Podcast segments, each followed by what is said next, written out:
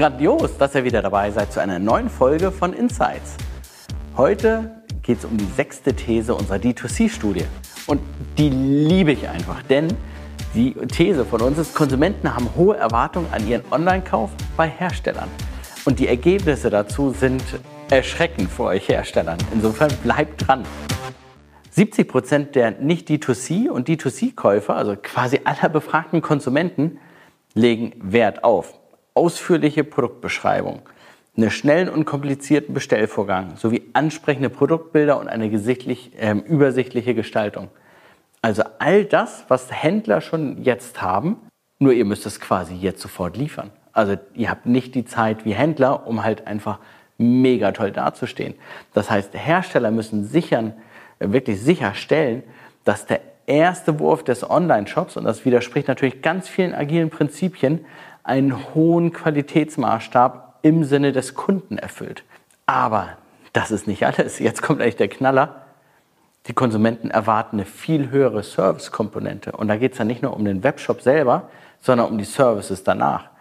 Denn ähm, das hat sich aus der Studie herausgegeben, wenn ein Konsument an den Hersteller denkt, erwartet er eine kulantere Regelung in Bezug auf Defekte, erwartet ähm, Ersatzteilverfügbarkeit, schnelle Lieferfähigkeit, all das, ähm, was man beim Hersteller, ähm, ja, beim Händler vorher so oder so erwartet, plus nochmal mehr ganz spezifisch für dieses Produkt.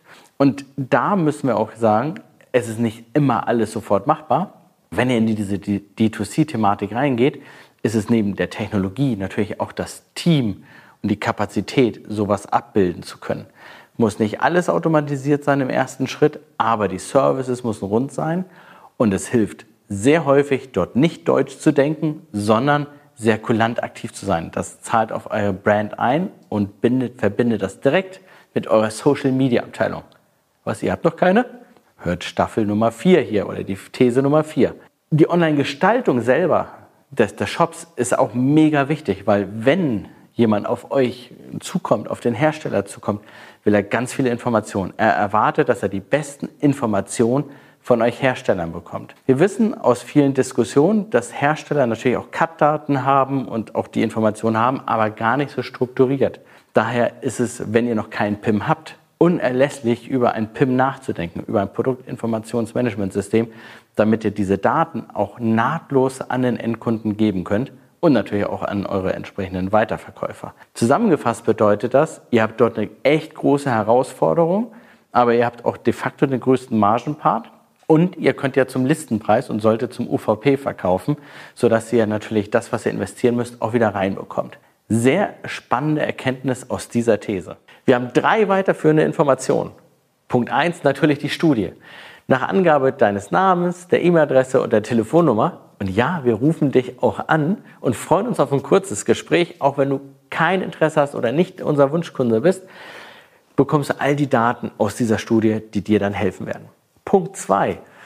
Kern dieser Studie ist Customer Experience. Das heißt, wir haben ein Reifegradmodell entwickelt, wo du mit deiner Customer Experience bist. Das bekommst du durch die Beantwortung von sieben Fragen mit, plus Handlungsempfehlung auf deine Situation. Punkt 3 als Starterpaket mit dem ECC Next, dem entsprechenden Consulting-Arm des Instituts für Handelsforschung und unseren Spezialisten aus der strategischen Beratung ein Starterangebot, um dort in das Thema schnell und effizient ohne Blabla nach vorne zu gehen.